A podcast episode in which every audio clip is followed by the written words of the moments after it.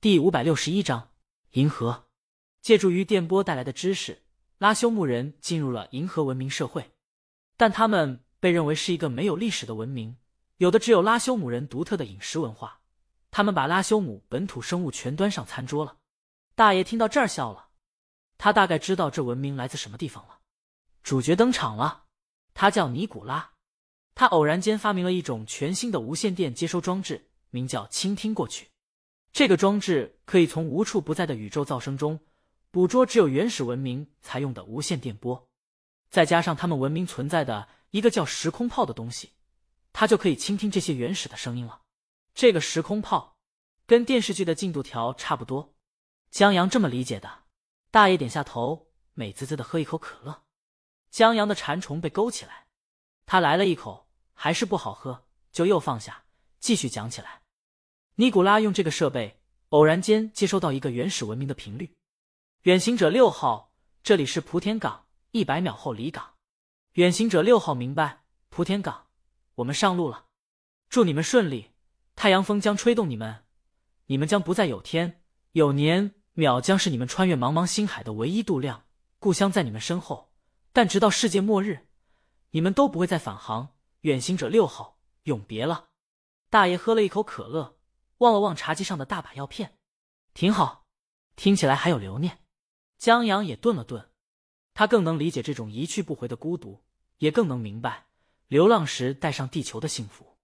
这个文明位于银河系的边缘，很贫瘠的一个地方。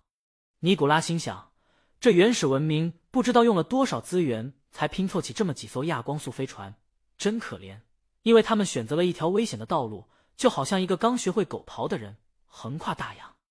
接着，尼古拉收到一秒后莆田港求救信号，大灾难降临。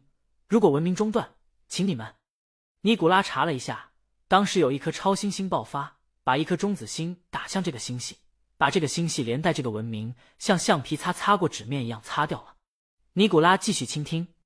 远行者六号在一个暗星着陆，但暗星资源贫乏，非久留之地，他们不得不再次建造飞船起航。这次。他们发生了分裂，达伽马号领航，以唯一能观测到红巨星为导航点进入深空。殖民二号在近地轨道陷入沉睡，等待达伽马唤醒。余下的人留在了暗星，他们退回洞穴，我们步入星海。再见了的暗星，再见了人类。但是达伽马号偏航了，船上人员被唤醒时，发现他们用来做导航点的红巨星。竟然出现在面前，他们放出开拓者小型飞船观测。开拓者号为了探清真相，不减速的冲向红巨星。开拓者，发生什么事了？你们的飞行曲线很危险，会正面撞上红巨星。开拓者，你们疯了！开拓者竟穿过了红巨星。原来红巨星根本不存在。科学的术语说起来很复杂，江阳简而化之，就像海市蜃楼。大爷恍然的点了点头，导航点竟是海市蜃楼。更重要的是，缺乏方向校正能力，缺乏转向动力，全靠他们引航的殖民二号已被唤醒，正朝他们赶来。缺乏补给，没有港口，没有家园，没有目标，我们迷路了。达伽马号沉没了，开拓者号沉没了，尼古拉作为旁观者同样沉默了，大爷听着也沉默了。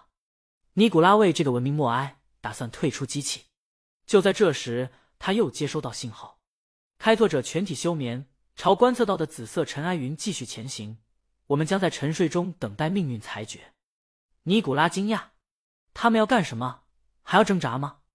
这里是达伽马号，航行日志和星图已收到并发送至殖民二号飞船主脑，但他们缺乏转向的可靠坐标。达伽马号将为他们照亮前方。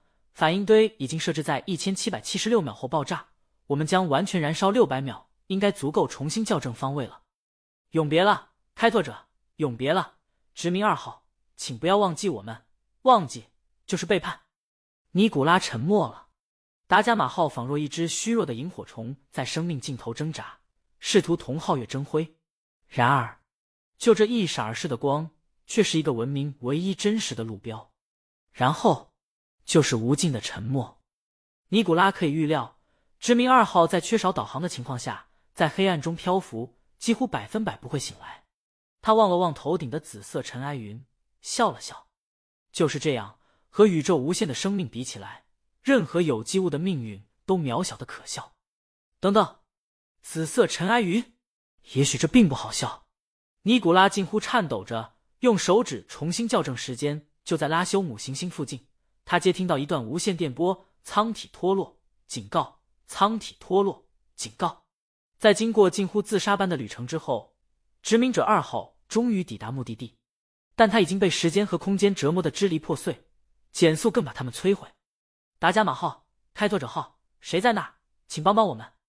这是祖先的声音。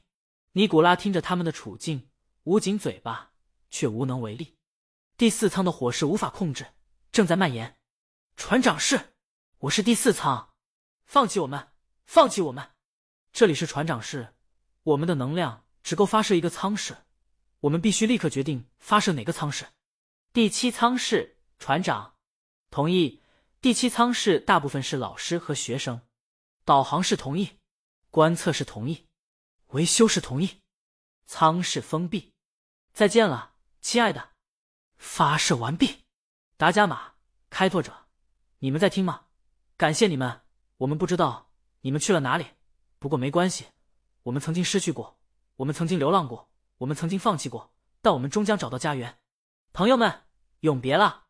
久久的沉默，尼古拉坐在椅子上，哭着笑起来。